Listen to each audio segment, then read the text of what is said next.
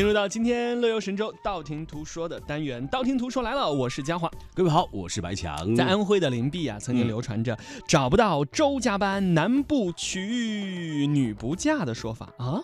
这周家班到底是什么呢？这是国家级非物质文化遗产。这个，哎，再卖一下关子哈。嗯哼，到底是什么样的非物质文化遗产呢？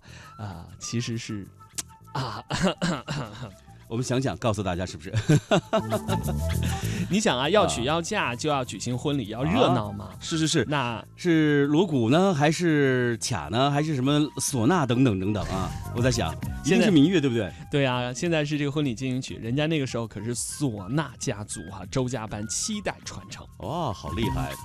有没有发现，真的唢呐有一种喜庆的感觉？每每听到唢呐的时候，就感觉像在有一个人在唱歌一样，在你旁边，对不对？我们来了解一下。这个周家班到底是怎么回事啊？二零一零年呢，以周家班为代表的灵璧县的波林喇叭被列入为安徽省非物质文化遗产保护名录。二零一五年呢，这个波林喇叭入选文化部第四批二百九十八项国家级非物质文化遗产代表。性的项目名录推荐名单当中，哇哦哦，人家这来头还大了，人家还参加了一个特别特别有名的节目，呃，二零一五年他们参加了央视的《我要上春晚》，哎，人家不仅在全国打响知名度，哎，您知道吗？人除了去了中央，还去了地方，更重要，人还出访了 欧美。日韩等等一些地方呢，哇！更重要的是，他还登上了很多音乐人向往的奥地利的维也纳金色大厅，在华人新春演奏会上给大家带来了最具中国元气的演奏，在海外赢得了一片的赞誉之声。哎，嗯。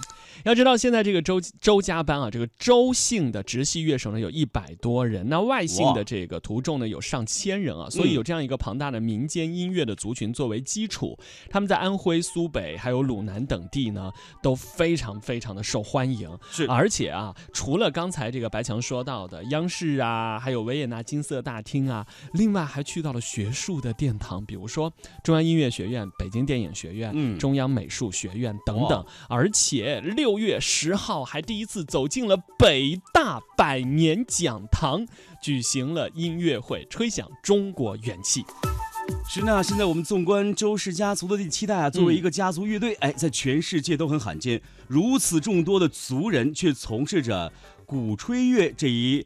行业，嗯，呃，以及民间吹奏乐为生这样一个营生，也以为此为家族共同的理想，成为他们所有人的信念。在此时此刻啊，也不是此时此刻，在现今吧，这个家族观念淡薄的今天，不能不说这就是一个奇迹。哎，没错啊，首先呢是这个传统要继承，另外也有突破啊，你知道吗？从第二代开始啊，人家就。